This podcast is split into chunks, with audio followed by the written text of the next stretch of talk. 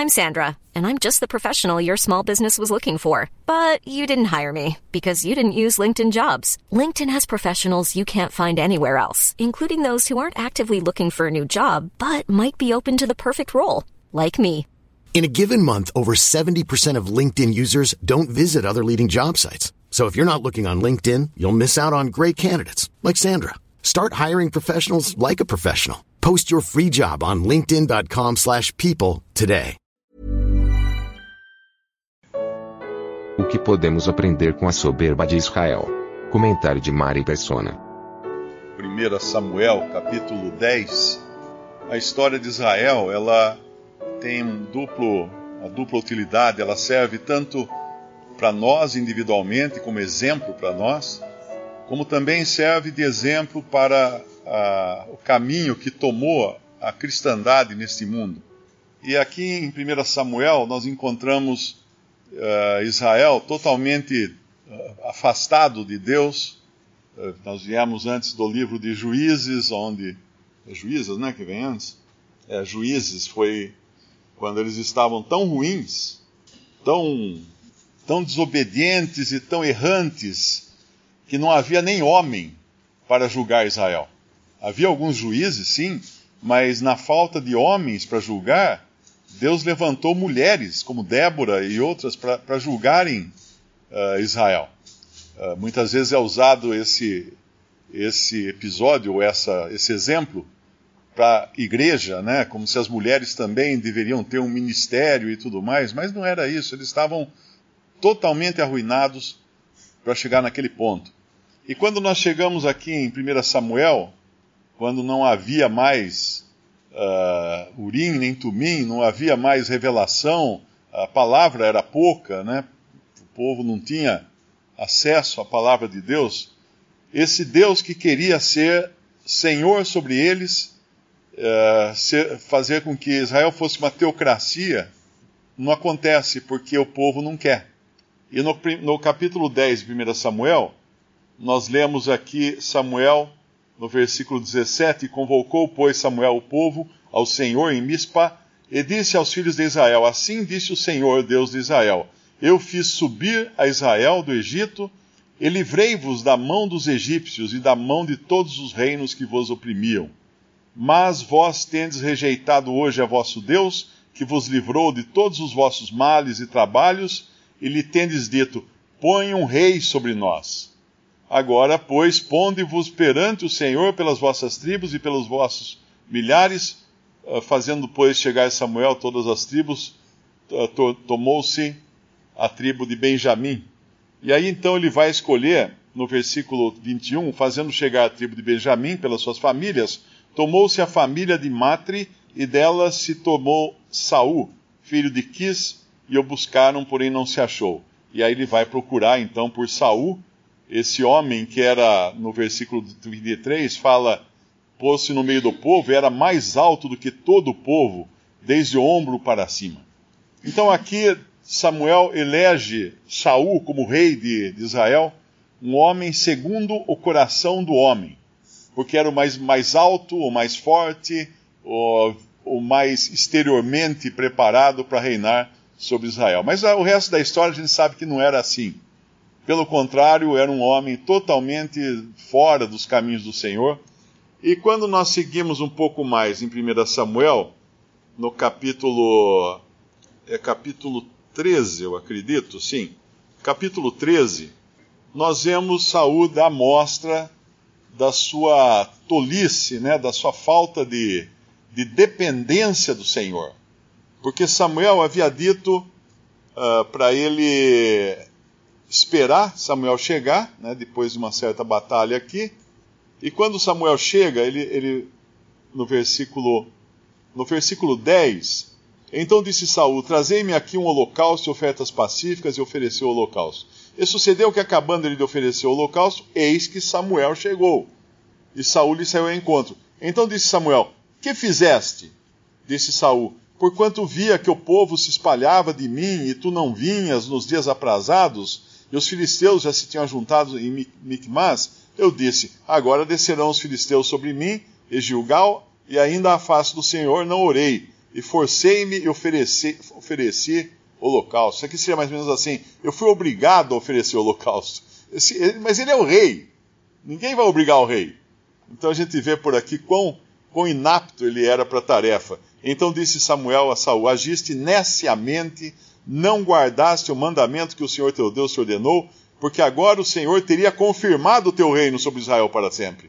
Porém, agora não subsistirá o teu reino, já tem buscado o Senhor para si um homem segundo o seu coração, coração do Senhor, e já lhe tem ordenado o Senhor que seja chefe sobre o seu povo, porquanto não guardaste o que o Senhor te ordenou.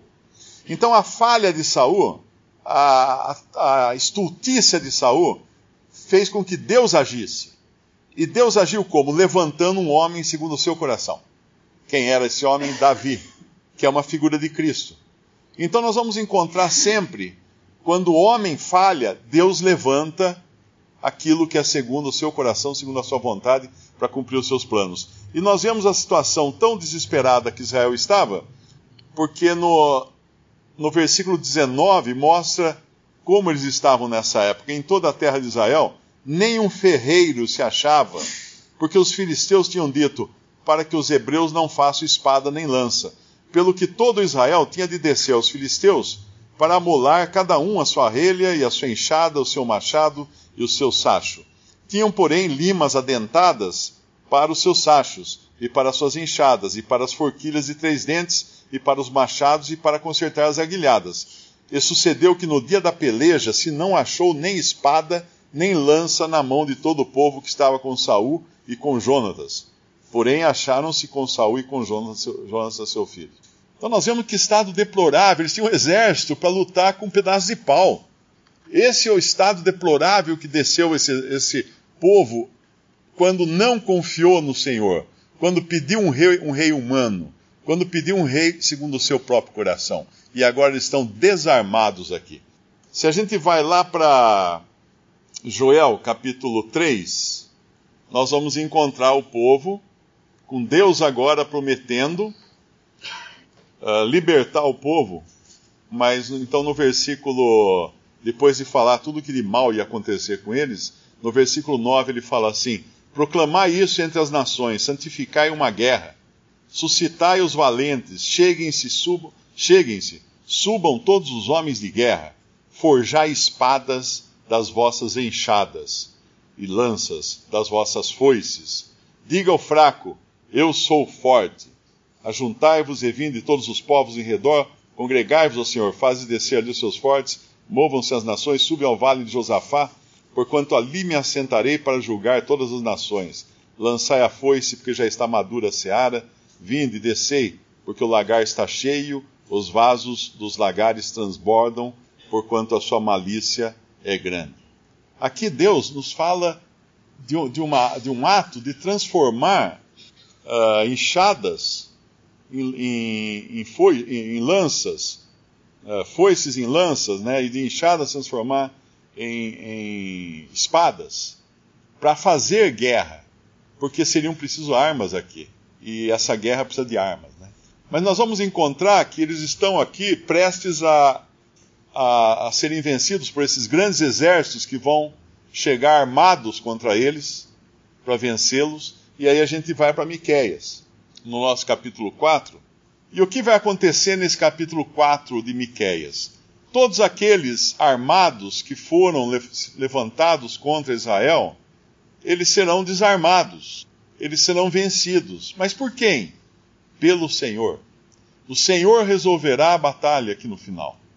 Aqui ele vai, no versículo 1, mas nos últimos dias acontecerá que o monte da casa do Senhor será estabelecido no cume dos montes, se levará sobre os outeiros e concorrerão a ele os povos, e irão muitas nações e dirão: Vinde, subamos ao monte do Senhor, a casa do Deus de Jacó.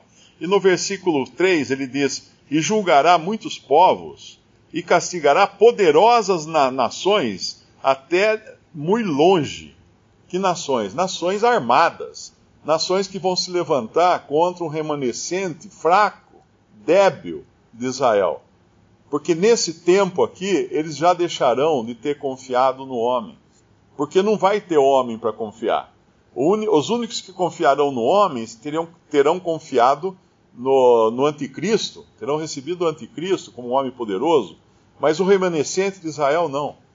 Eles vão permanecer sofrendo, fiéis ao Senhor, e o Senhor então vai derrotar os seus inimigos. E aí nós vamos ver várias passagens na, nas Escrituras, passagens proféticas, dessa derrota que Deus vai trazer sobre os inimigos de Israel, não deixando nada. E aí o que acontece com eles então? Eles vão agora pegar essas, uh, no versículo 3, julgará entre muitos povos e castigará poderosas nações até muito, muito longe, e converterão as suas espadas em enxadas e as suas lanças em foices. Uma nação não levantará espada contra outra nação, nem aprenderá mais a guerra, mas assentar-se-á cada um debaixo da sua videira e debaixo da sua figueira, e não haverá quem os espante, porque a boca do Senhor dos Exércitos o disse. Aqui é Deus, então, quem vai destruir os inimigos. E mais, vai fazer com que eles transformem todas as armas usadas nas batalhas em instrumentos de agricultura. Porque haverá paz por mil anos na terra. O povo de Israel não será mais atacado, derrotado, humilhado. Pelo contrário, aqui o Senhor vai, vai restaurar até os feridos da perseguição. Versículo, versículo 6. Naquele dia, diz o Senhor, congregarei a que cocheava, e recolherei a que eu tinha expulsado e a que eu tinha maltratado. E da que cocheava farei a parte restante, e da que tinha sido arrojada para longe, uma nação poderosa, e o Senhor reinará sobre eles no Monte Sião, desde agora e para sempre. Essa é a maneira de Deus agir. Ele vai pegar os fracos, os feridos, os debilitados e tra transformá-los numa grande nação agora. E sempre foi assim a maneira de Deus agir. Ele nunca, ele nunca buscou o forte, o, o confiante em si mesmo, mas ele sempre buscou o fraco. E nós sabemos que o Salvador do mundo é um fraco, é um que veio ao mundo e foi zombado, foi cuspido, foi batido, foi esmurrado, a sua barba foi arrancada, porque ele veio como um fraco. Mas esse fraco, Deus trouxe força, Deus trouxe salvação. Quando Thomas Jefferson foi, foi um dos presidentes dos Estados Unidos, e ele certamente conhecia a Bíblia, e talvez ele tenha falado até com certo desdém, porque muitos leem a Bíblia e acham que tudo que está na Bíblia é para agora, para já, para. E ele, e ele diz o seguinte: ele fala, aqueles que transformam a sua, a, as suas armas em, em instrumentos agrícolas, em arados, irão o resto da vida arar a terra para aqueles que transformaram seus arados em armas. Certamente ele estava fazendo uma, uma paródia aqui dessa passagem, né? Mas essa é a visão dos homens. Eles querem vencer a coisa pela força da arma mesmo. Eles querem dominar pela força da arma. Mas nós sabemos que esse povo de Israel, que por tanto tempo quis fazer isso, e muito, muito bem sucedidos, inclusive, nós vemos a história de Israel hoje, é, é um milagre o que acontece naquela terra, ali cercado de inimigos, armados até os dentes, e eles ainda estão ali. A gente, a gente sabe que, claro, Deus não vai deixar tocar na menina dos seus olhos, né? Mas eles vão, vai ter um dia em que isso vai se reverter. Quando eles forem humilhados e se reconhecerem humilhados e fracos e clamarem ao Senhor. E aí muitos salmos, tem uns salmos bonitos deles voltando para a terra sua e em total humilhação, em total vergonha para esperar somente no Senhor. E aí eles vão verão a libertação do Senhor. A igreja, como eu falei, esse é um exemplo para a história de Israel, é um exemplo para nós, né? E é um exemplo para a igreja também, porque a igreja tomou o caminho de querer poder na terra. Rica sou, não tenho necessidade de coisa alguma, e vai lá para Apocalipse, uh, capítulo 18, quando fala da grande Babilônia, né? Uh, os reis da terra negociaram com ela, ela estava poderosa, ela estava por cima de, como a gente costuma falar, né, por cima da cocada, mas Deus faz com que ela seja derrubada de sobre a besta. Ela dominava sobre o poder civil, e o que vai acontecer com ela? Vai ser derrubada. Vai ser derrubada. E assim é a história triste da cristandade. Mas isso, é claro, é outro capítulo, é outro, é outro assunto para nós vermos outra hora. Visite respondi.com.br. Visite também 3minutos.net.